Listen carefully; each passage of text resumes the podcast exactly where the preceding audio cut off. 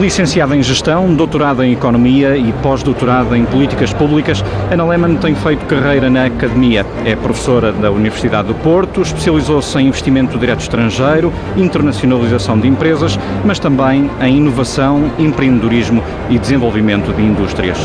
Exerceu ainda funções nos órgãos sociais de cerca de 20 entidades, fez consultoria para organizações internacionais, empresas e entidades governamentais. Este ano, aos 45 anos, substituiu João Vasconcelos como secretário de Estado na Indústria e junta-se hoje à vida do dinheiro aqui na Web Summit. Ana Lehmann, obrigada por ter vindo à entrevista de A Vida do Dinheiro. Muito obrigada. Que balanço é que faz da Web Summit? Foi uma edição de veras estimulante, aliás, esta atmosfera que se respira, esta energia positiva é fantástica.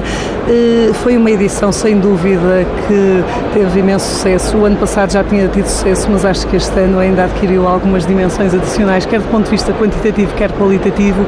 Estiveram aqui quase 60 mil participantes, milhares de empresas, 2.500 jornalistas, 1.500 investidores, eh, só startups portuguesas também tivemos uma delegação apreciável, 270 startups startups, grandes grupos nacionais e internacionais, promovendo um espaço de convergência único do ponto de vista de captação de investimento, da apresentação dos produtos, dos serviços e da inovação das nossas startups. Foi de facto estimulante, um conjunto também de eventos ao lado muito importantes, eventos como o Venture Summit, que segunda-feira eh, tivemos 500 investidores de capital de risco representando 100 mil milhões de euros de capital. Também vamos ter, eh, eh, começa hoje à noite o evento Founders, que se estende até sábado, com fundadores de grandes empresas. Portanto, temos aqui um vasto conjunto de atores de grande e pequena e média dimensão a nível internacional, grandes referências. Como eu disse, é um espaço de convergência único.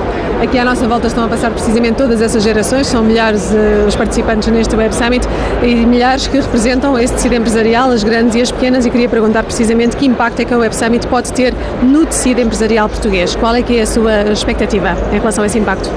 A vários níveis tanto ao nível dos grandes grupos, como das startups, como das pequenas e médias empresas. Eu vou dar um exemplo de algumas iniciativas proativas que fizemos e eh, que vi, de facto, esses diferentes atores a terem logo ali um início de um relacionamento que espero que seja muito profícuo.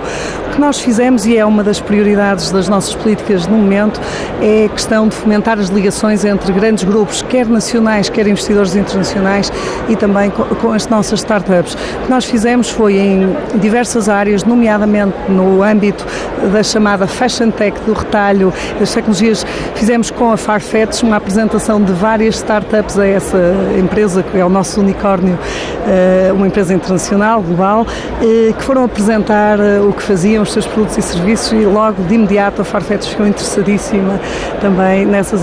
Na área do agroindustrial também fizemos, convidamos dois líderes, nomeadamente João Miranda da Fulac e Raquel Vieira de Castro, vice-presidente da Portugal Foods, ouvirem os pitches de várias empresas na área de tecnologias ligadas ao agroindustrial, também na área de, das chamadas tecnologias ligadas à área financeira, das fintech. Tivemos inclusive é um, uma atribuição de um prémio, um, tivemos um conjunto de startups portuguesas a apresentar-se a uma entidade global aqui presente, também é um grande investidor internacional. Hoje fizemos uma outra iniciativa também similar, mas ainda uh, com mais uh, variantes, que foi uh, levámos ao stand da EDP um conjunto de startups de de referência na área das energias renováveis. Trouxemos um grande investidor eh, que é o líder mundial na área das torres eólicas, dinamarquês Vestas, que acabou de criar um grande centro de design em Portugal e trouxemos o CEO e trouxemos ainda uma grande investidora em capital de risco e também empreendedora americana que trouxe uma estação solar num contentor e fizemos convergir. Ora, isto para dizer o quê? Para dizer que este espaço de convergência aqui permite realmente uh, um contacto entre empresas, vimos já algumas intenções de transações, que isso é muito importante. Era isso que eu ia, que eu ia perguntar. São muitas iniciativas hum, promovidas também pelo Governo, mas tem tido retorno de negócios que tenham sido feitos à boleia da Web Summit. Uh, eu refiro-me a iniciativas de contactos de empresas nesta Web Summit, mas também da anterior edição. Sim. Uh Nesta edição, é, eu acho que é muito prematuro também, podemos avançar, e até mesmo da primeira edição, o impacto só pode ser avaliado no, no médio prazo. Mas, por exemplo, no âmbito da indústria 4.0 também, levamos várias startups e também com grandes empresas a apresentar tecnologias nessa área. O que eu vi foi, de facto, reuniões a acontecerem, cartões a serem trocados e vi a intenção de fazer negócio. Neste momento não é possível e ainda bem que não é possível porque isto são, são de facto reuniões que estão a acontecer e que carecem para crescer de algum tempo. Mas vi de facto as reuniões a acontecerem, vi os cartões a serem trocados, vi intenções. Do ponto de vista da avaliação, a tal ponta do iceberg de algum impacto quantitativo, a organização da Web Summit, imagine, eh, tem calculado como o impacto mais imediato o ano passado nos serviços só durante o evento, 200 milhões de euros à economia nacional, este ano 300 milhões de euros. Mas como eu disse, é a tal ponta do iceberg. Para mim o que é ainda mais importante é o impacto na imagem do país, no posicionamento do país de um Portugal moderno, inovador, que queremos promover e que hoje em dia corresponde à realidade, capitalizando o nosso ecossistema vibrante de empreendedores, mas parte do ecossistema são também as grandes empresas, são também os grandes investidores internacionais, são também as grandes entidades de capital de risco. Eu, eh, sendo ainda prematuro fazer anúncios, eh, estamos a tratar da entrada de duas grandes redes de apoio ao empreendedorismo e à escalabilidade das empresas, redes de referência internacional que congregam centenas de investidores em capital de risco tivemos reuniões, vêm para Portugal, agora temos que montar, mas eu gosto só de anunciar as coisas quando elas estão mais maduras. Em todo caso, pode, pode dar-nos algumas pistas eh, de onde é que vêm essas eh, redes internacionais? Uma vem de todo o mundo, outra vem dos Estados Unidos e Portugal será a base na Europa. Muito bem, falou de capital. Está em marcha um fundo de 200 milhões para empresas em fase de aceleração. As candidaturas uh, decorrem durante este mês. Uh, encerrarão em novembro candidaturas uh, para a entidade que vai ser a gestora, assim é que é a gestora do fundo. que resultados é que o Governo espera deste, deste plano de apoio com estes 200M? O Fundo 200M é, 200M é um importantíssimo investimento. Nós temos instrumento, nós temos instrumentos em todo, para todas as fases do ciclo de vida das startups. Que será selecionada durante o mês é, de novembro. Eu vou é esclarecer, exatamente. Este fundo uh, está a ser operacionalizado neste, nesta fase, em meados de novembro, termina o prazo para candidaturas para a entidade gestora, exatamente. precisamente. E até ao fim do ano contamos ter essa seleção realizada, porque naturalmente há um júri independente e há um processo transparente para a sua seleção. E na, no primeiro trimestre de 2018 estaremos aptos a receber candidaturas através da entidade devidamente regulada para o efeito. Portanto, o dinheiro potencialmente chegará às empresas eh, em que período? O dinheiro chegará às empresas, enfim, é, trata-se de poucos meses. Portanto, em 2018, de qualquer Sim, modo, não é? 2018, na primeira metade de 2018. E que, que resultados esperam deste fundo, é, deste incentivo? É, o que é importante salientar é que é um fundo com investimento. Portanto, estamos a falar de um fundo em que metade das verbas vem dos apoios disponibilizados por Portugal e metade é a captação de investimento internacional, ou seja, de verbas provenientes de capital de risco internacional. E muito mais do que os 200 milhões, o que está em causa é ser capital inteligente, ou seja, a entrada em Portugal de investidores de reconhecido mérito e reputação e experiência que poderão ajudar a alavancar, o, digamos, a atividade das nossas startups no mundo global. E é isso que se pretende. O que de facto nos preocupa agora é a questão de, de ganhar escala, das nossas startups se afirmarem no mercado internacional. Naturalmente preservamos o apoio a fases mais preliminares do ciclo de vida das startups, mas agora preocupa-nos a escalabilidade e, sobretudo, este fundo está uh, já em marcha, enfim, nos moldes uh, aqui referidos, e estamos também já a desenhar alguns novos instrumentos, justamente para esta fase também mais robusta de expansão. Mas já passamos a fase em que o capital era um problema em Portugal ou estamos longe desse cenário? Ora, o capital é sempre importante, mas sempre importante também é o pacote de recursos uh, e inteligência que vem com o capital. Neste momento nós já temos um vasto conjunto de apoios, desde o Startup Voucher ao vale de incubação para as fases mais preliminares. Temos também incentivos fiscais através do programa Semente, que também é um programa recentemente implementado para apoiar quem investe nas startups. Temos também o Startup Visa, que foi anunciado há dois dias e que é um mecanismo de agilização de vistos de residência para empreendedores internacionais de fora da União Europeia que se queiram vir cá domiciliar, que vai também facilitar muito a atratividade e tornar mais cosmopolita ainda o nosso ecossistema. Justamente o Fundo 200M é para fases posteriores e agora estamos a tratar justamente da vinda de outras redes para apoiar, depois quando se fala em rondas Uh, posteriores em, uh, nas chamadas série B e C, aí já temos que ter uma alavanca muito maior e de investidores privados, porque as provas são sobretudo feitas antes, mas também depois é preciso grandes rondas de capital, dependendo do, também do tipo de negócio, pode haver maior ou menor exigência. Portanto, nós neste momento já temos uma, uma boa cobertura para fases, eh, para as fases seguintes também estamos a, a tratar de robustecer o nosso sistema, mas eu acho que hoje em dia Portugal é, é tido como um, um case study muito interessante a esse nível. E projetos? Há projetos de qualidade suficiente para esse capital disponível? Justamente também trabalhamos nessa área, uh, no fluxo de geração de novos projetos e a esse nível também uh, é, é interessante referir ponto de vista também da, da, questão do capital de risco público também, os, os chamados pequenos tickets, uhum. estamos a trabalhar também nisso. A Portugal Ventures uh, vai lançar agora um fundo de 10 milhões de euros que visa também apoiar essas fases mais preliminares, mas enfim, já será uma importante ajuda e é um fundo que já foi apresentado à comunicação social há poucos dias, mas também atua numa fase mais preliminar do que o 200M. Portanto, já estamos bem dotados, mas naturalmente queremos sempre mais e, e é disso que estamos a falar aqui no Web Summit, na Venture Summit. Estamos a negociar com vários uh, operadores de referência no mercado internacional, porque de facto não é só a questão de capital, é também a questão da experiência. Isso é muito importante para abrir mercados aos nossos investidores e aos nossos empreendedores. Falemos de outros desafios. A burocracia, no entender de vários empresários, ainda continua a ser uh, um entrave. O que é que ainda falta melhorar neste aspecto? No âmbito das startups, sinceramente, não creio que a burocracia seja citada como um entrave. Do ponto de vista, por exemplo, de entrada de empreendedores estrangeiros, como já referi, estamos a fazer o nosso trabalho. O Startup Visa é uma importantíssima medida para, de agilização.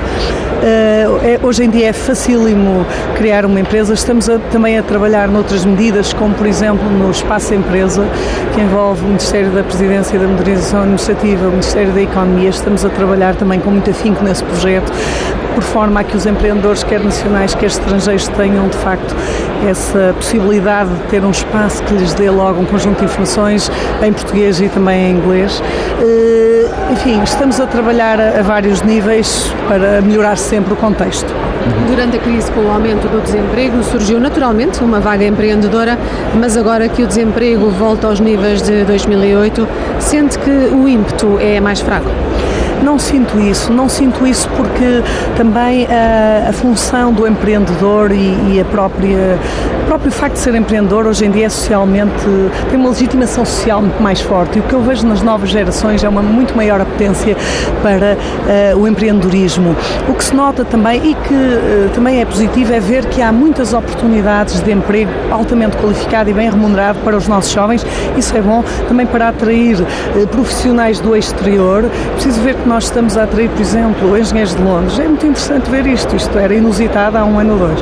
Bom, mas isto o que é que quer dizer? Quer dizer que também há mais jovens a sair das universidades a quererem ser empreendedores e também muito interessante é ver que alguns dos nossos empreendedores de sucesso hoje em dia também já são business angels e já estão a entrar no capital de risco e a estimular outros para serem empreendedores. É muito interessante ver isto.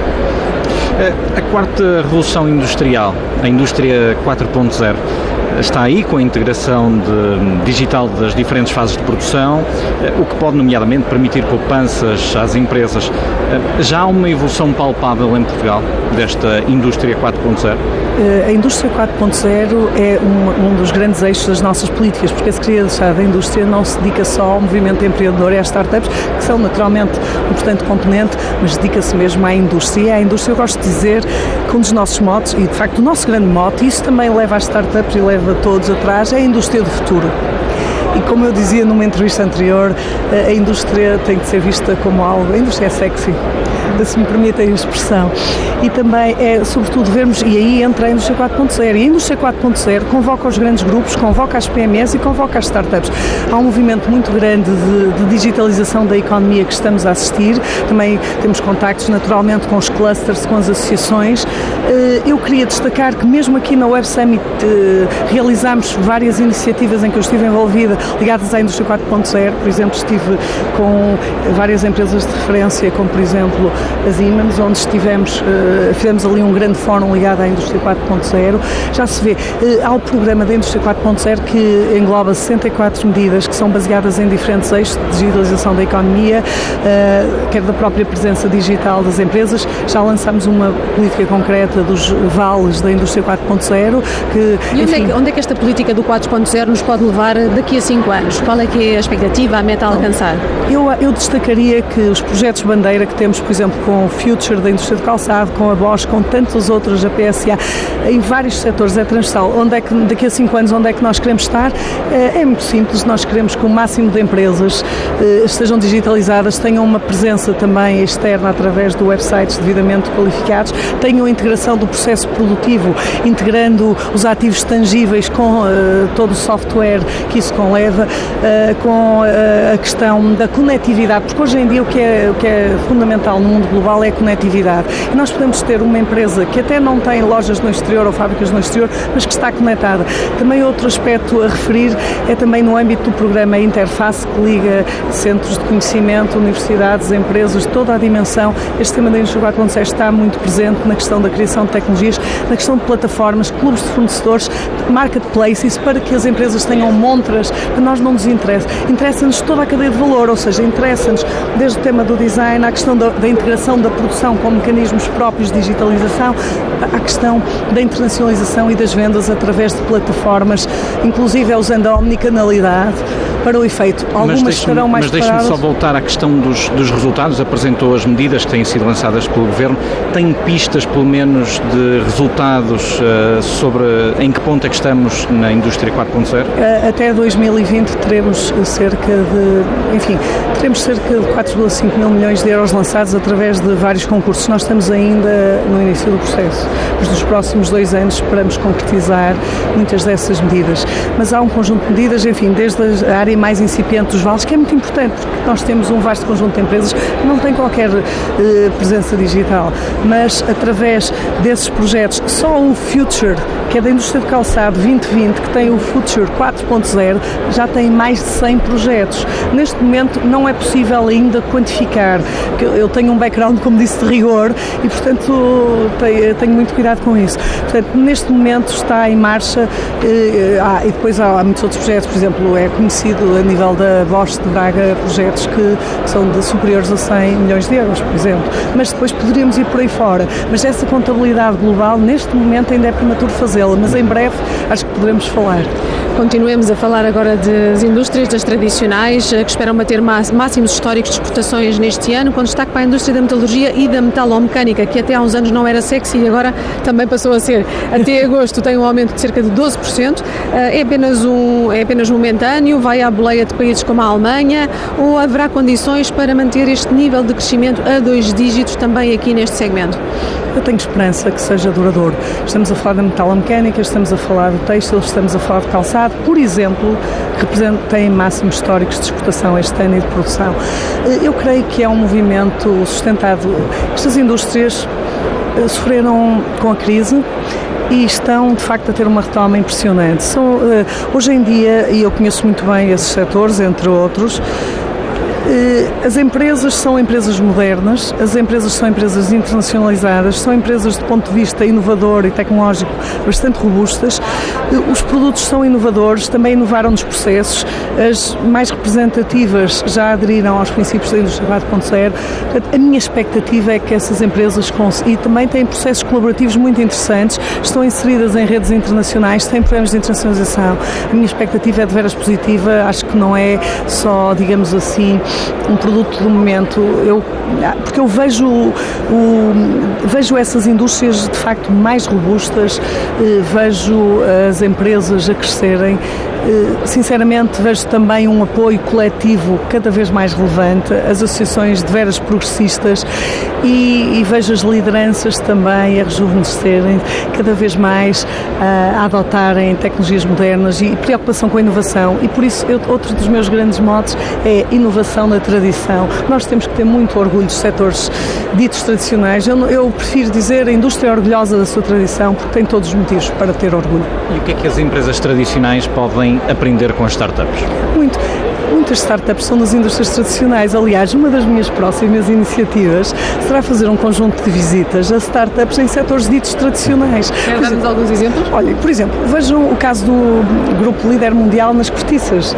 A Corticeira Amorim tem a Amorim Cork Ventures, tem a sua própria incubadora e tem projetos de inovação fantásticos com, com startups. Outro dia estive a fazer uma visita na indústria do calçado a startups. Muito em breve vou fazer na área dos têxteis técnicos, outras áreas de têxtil, na metalomecânica, há exemplos fantásticos, na, no agroindustrial.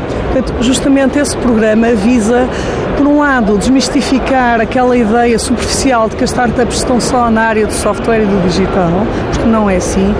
Elas hoje em dia eh, existem em todos os setores e esse, esse movimento é muito importante. E o que se vê também são as grandes empresas de cada setor, e isso eu, eu fiz questão de trazer aqui esses dois líderes que eu referi no agroindustrial, por exemplo são muito abertas à interação, eh, à interação com as startups e estão, de facto, a envolvê-las nos seus processos inovadores e a comprar-lhes bens e serviços. Isto é fundamental para diminuir a mortalidade das nossas startups, para criar mercados e também os nossos investidores internacionais. Por exemplo, na área da cibersegurança, outro dos nossos focos, acho que em Portugal, de facto, começa a ter um ecossistema de excelência, porque tem várias universidades com programas excelentes, institutos de interface. Temos também um fundo português que já adquiriu várias empresas europeias de cibersegurança, que vão anunciar eles em breve. Eh, temos também investidores internacionais, incluindo startups, mas empresas de maior dimensão, que se instalaram na primeira metade do ano em Portugal, ainda não fizeram anúncios públicos. Temos também grandes investidores que já conhecemos e podemos dizer o nome, como a Euronext Technologies, o Banco de Investimento Global, Natixis, que está aqui, que eh, o Natixis vão ser 600 engenheiros. A área de cibersegurança é fundamental. No âmbito do BNP Paribas também tem grandes operações. No âmbito da Euronext Technologies também temas como cibersegurança. Todas as plataformas estão aqui. Por exemplo, na área das tecnologias ligadas à moda, Farfetch tem toda a engenharia desenvolvida aqui em Portugal e a maior concorrente também desenvolve numa empresa, numa startup de Porto, as suas plataformas. O maior, a maior empresa de apostas eletrónicas, a maior cotada no mundo, o Grupo Power Betfair, tem 300 engenheiros uh, numa freguesia que é o Bonfim, no Porto. E foi a melhor empresa, escolhida como a melhor empresa para trabalhar em Portugal, a Blip. Muito bem. Eh, referiu, referiu, aqui a, a, ligação à universidade. Há uns anos era um forte problema a ligação entre a, as universidades e as empresas, sendo que hoje esse problema é mais esbatido ou ainda continua a ser forte? Há uma evolução de veras positiva. Há sempre mais a fazer, há sempre mais e melhor a fazer, mas há uma evolução de veras positiva que eu queria salientar. Na última década, cada vez mais temos universidades, institutos de interface que se relacionam com as empresas mais proativos, já a gerar grande negócio. Aliás, várias, eh, mesmo as próprias business schools, não são só as faculdades de engenharia, já metade das receitas são receitas próprias, já não dependem do orçamento do Estado, têm a ver com serviços, com consultoria, com negócio que fazem. Portanto, isto para dizer que há cada vez mais abertura e, cada e, e isso vai se intensificar sem dúvida. Há uma área de, que eu considero muito promissora em Portugal, porque do ponto de vista de engenharias acho que estamos todos esclarecidos e de facto, e não é só software, por exemplo, o exemplo que eu dei da Vesta, estamos a falar de engenheiros mecânicos, de engenheiros eletrotécnicos também, mas uh, do ponto de vista, ah, eu também na, na, biotecnologia e nas ciências da vida e saúde, grande oportunidade. Já que falamos em engenheiros, como é que vê também o papel das mulheres, uh, falou-se aqui na Web Summit da Women's in Tech, como é que vê o papel das mulheres em tudo isto que está aqui a referir? Esta capacidade de inovação, de empreendedorismo, de mergulhar no fundo neste ecossistema das startups? Está a aumentar o peso das mulheres na tecnologia. Até há aqui várias redes, nomeadamente a Women in Tech, mas há várias. Eh, agora, de facto, temos ainda muito trabalho a fazer esse nível, porque tradicionalmente, nomeadamente para uh, áreas de tecnologias ligadas às engenharias, havia muito menos procura por parte de mulheres. Está a aumentar, uh, mas também há outras áreas, como eu disse, há uma área importantíssima que é das ciências da vida e, por exemplo, há aqui startups de excelência nessa área e são quase todas os, os fundadores são mulheres. É muito interessante e essa é uma grande área de desenvolvimento para o nosso país. Uh, é a área em que produzimos mais ciência e vejo uma abertura, este ano vi uma abertura como nunca tinha visto. De facto, eh, e muito bem, há uma grande excelência do ponto de vista científico, eh, mas cada vez mais vejo a componente aplicada a ganhar mais relevância. E eu antevejo um futuro brilhante e cada vez mais diversificado. Portanto, temos naturalmente, vamos continuar com os temas de software, da cibersegurança. Vejo também um futuro muito positivo para a área financeira, para as fintech. Vejo na área das ciências da vida, vejo na área do agroindustrial e, justamente, não podemos esquecer as tais indústrias orgulhosas da sua tradição, que representam grande parte da nossa produção, das nossas exportações e das quais não nos podemos esquecer e que também elas próprias geram muito dinamismo empreendedor. Ana Lehmann, muito obrigado. Muito obrigada.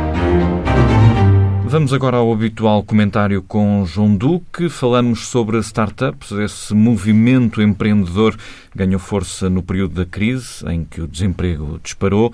Mas, hum, João Duque, será que há condições para manter o mesmo ímpeto numa altura em que o desemprego volta aos níveis pré-crise? Pois, é desejado que continue, que continue eh, e a crescer sempre. Eh, e, e acho, e eu devo reconhecer, que o Governo tem feito um esforço nesse sentido. Portanto, nós começamos com a captação do Web Summit e há um, digamos, do ponto de vista, pelo menos, do discurso, essa clara intenção de criarmos um ecossistema que promova o desenvolvimento das empresas e que acarinhe os projetos iniciais. Há iniciativas que também apoiam os jovens e, portanto, há de facto uma intenção nesse sentido. E este ano notou-se no Web Summit que havia uma presença e essa presença era muito focada na atração do investimento estrangeiro e do apoio às startups e, portanto, isso é muito positivo. Uh, fica aqui o, a pergunta no ar e a interrogação se nós conseguiremos manter este projeto por cá. Mas uh, também um grande desafio que é, se não conseguirmos, porque não fazermos o nosso projeto, que não tem que coincidir com novembro para não, por motivos óbvios, não vir a ser um fracasso, mas numa outra época do ano e começarmos a fazer de Lisboa ou de Portugal, o sítio que se quiser, um ponto que é uma plataforma onde todos os anos os investidores sabem que podem encontrar a oferta que também fica disponível para todo o mundo. E, portanto, criarmos de Portugal uma Web Summit quase que permanente. Uma espécie de capital das, startups. Ora bem, por que não? Uh, isto é uma coisa que não é impossível fazer, porque o Web Summit, tal como está, vai desaparecer. Como todas as organizações, vai acabar. E, portanto, eh, está na hora de nós, e existindo, e sendo grande, não significa que outro não venha a fazer até igual ou melhor. E essa deve portanto, ser uma missão do Estado e organizar essa Web Summit em Portugal ou deve ser uma missão dos privados? Não, não eu acho que devia ser uma missão dos privados, mas bem acolhida, bem apoiada e fertilizada pelo Estado, porque é sempre, é sempre fácil uh, encontrar no Estado esses apoios. E, portanto, eu, eu, eu lançava este grande desafio. Porque há muitas iniciativas de apoio ao empreendedorismo mesmo individuais, imensos prémios, imensos apoios, imensas bolsas, imensos fundos.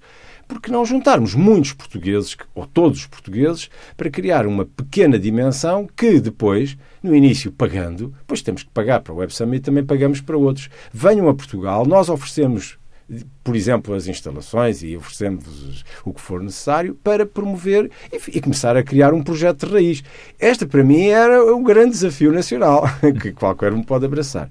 Relativamente ao emprego, e voltando a focar aqui, de facto há uma associação negativa entre o, uh, o crescimento, digamos assim, que promove a absorção de emprego e o empreendedorismo, os startups e o desenvolvimento de novas empresas e ideias. Porque as pessoas são um recurso escasso e, portanto, ou estão a trabalhar por conta de outro, a desenvolver projetos e iniciativas e ideias já antigas e negócios antigos, ou vão lançar-se nessa atividade. Quando há momentos de crise, há muita gente que é levada à força para o empreendedorismo e isso é negativo. Porquê? Porque essas pessoas, muitas delas, são empresários à força. Uns descobrem uma vocação nova. Mas outros não têm vocação absolutamente nenhuma e serão um fracasso.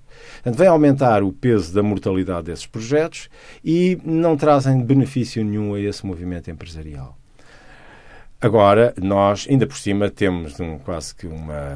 Venera, veneramos o emprego, o emprego certo, a ausência de risco. Nunca fomos muito estimulados e educados desde jovens a procurar ganhar mais. Parece que até o ganhar muito, que é uma condição necessária para estimular quem quer arriscar, é mau, é negativo, é penalizado. Aliás, o governo penaliza quem mais ganha. As empresas uhum. que mais lucrativas eh, são acabam por ser mais penalizadas. Portanto, até desse ponto de vista fiscal, são, são penalizadas essas iniciativas grandes, da, aquilo que é a aspiração. O, o, os nossos startuppers que estavam na Web Summit, todos eles desejavam aqui ser um unicórnio. Ora, um unicórnio em Portugal era mais tributado que uma empresa, o correspondente dividido em muitas empresas pequenas.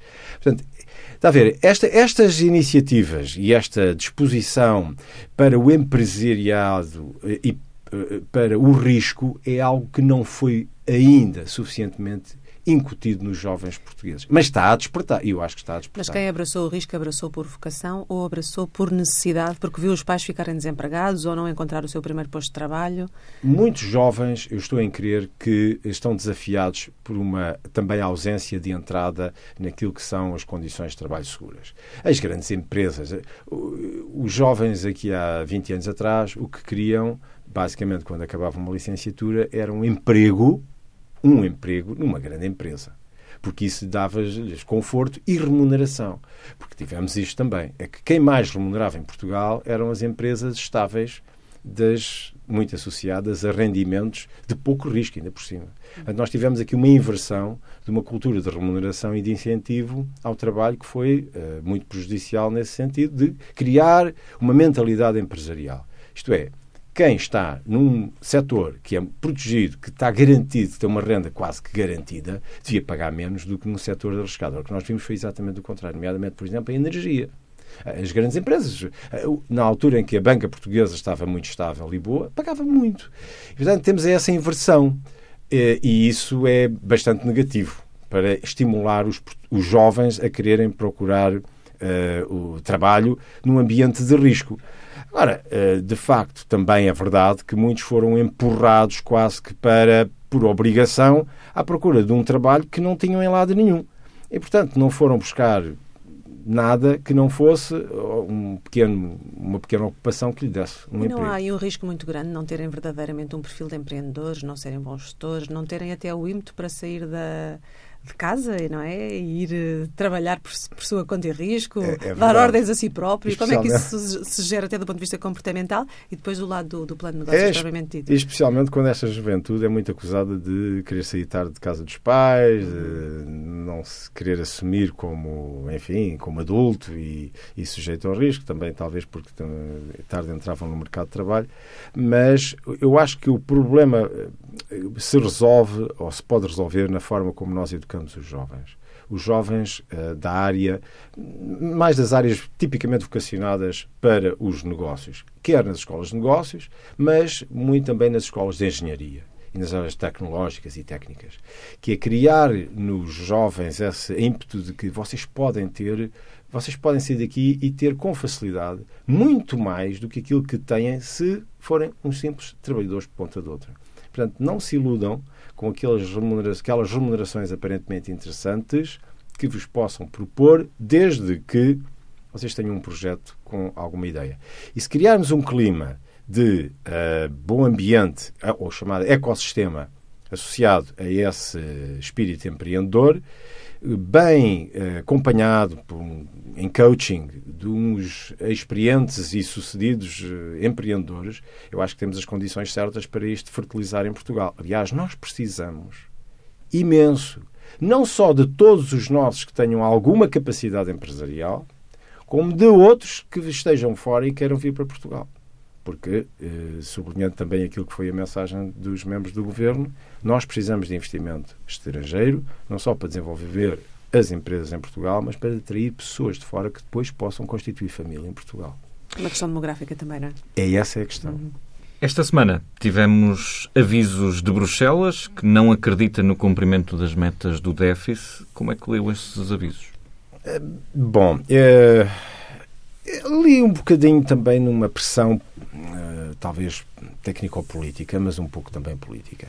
Eu acho que uh, as principais razões são muito associadas a uma dúvida sobre níveis de crescimento e impacto que eles possam ter em algum tipo de receitas do Estado e, e, portanto, isso acho que é razoável que se coloque uh, em cima da mesa, até para fazer os, quase que o stress test do, do, do, ministro, do Ministro das Finanças. Ora, uh, no caso em concreto, o que me parece é que também está em causa é o chamado déficit estrutural, que é um conceito tecnicamente não é fácil de trabalhar. Portanto, há metodologias técnicas para se chegar lá, mas os pressupostos e a forma como se lidam com os números são um bocadinho, enfim, flexíveis, eu diria. Há um histórico conflito entre o Governo e a Comissão Europeia a esse propósito. Existe e existirá sempre, porque uh, a menos que, uh, quase que eu diria, se fossem, a menos que sejam os técnicos da Comissão Europeia que venham fazer o nosso orçamento, uh, haverá sempre razões para conflito. Porque há sempre, eu acho que há tendência para que os governos, particularmente como o nosso, que está sob uma pressão política ou observação e tensão política grande, associada ao facto de uh, terem como meta um cumprimento uh, muito efetivo daquilo que são o, o, reequilíbrio do orçamento e do controle das contas públicas, ao contrário daquilo que se podia esperar. Este governo é determinadíssimo nessa, nessa, nesse objetivo. E, portanto, é normal que, tendo em conta que não queiram penalizar a sua, a sua massa de eleitores e potenciais eleitores por via fiscal, ponham no orçamento alguns pressupostos que podem pôr em causa a forma com, eh, enfim, eh, eh, o conservadorismo que nós podemos olhar para os números. E, portanto, eu acho que é normal essa discussão, mas é muito difícil, diria uhum. eu. É muito Aqui uma última pergunta para o nosso último minuto também. A Comissão Europeia acha que as contas vão derrapar em 4 décimas, ficando em 1,4%. Era expectável esta derrapagem? Uh, Ou também tem que ver com a flexibilidade? Eu acho que tem, tem que ver como vão fazer as contas e como vão fazer as contas no fim. Uh, e particularmente como uh, se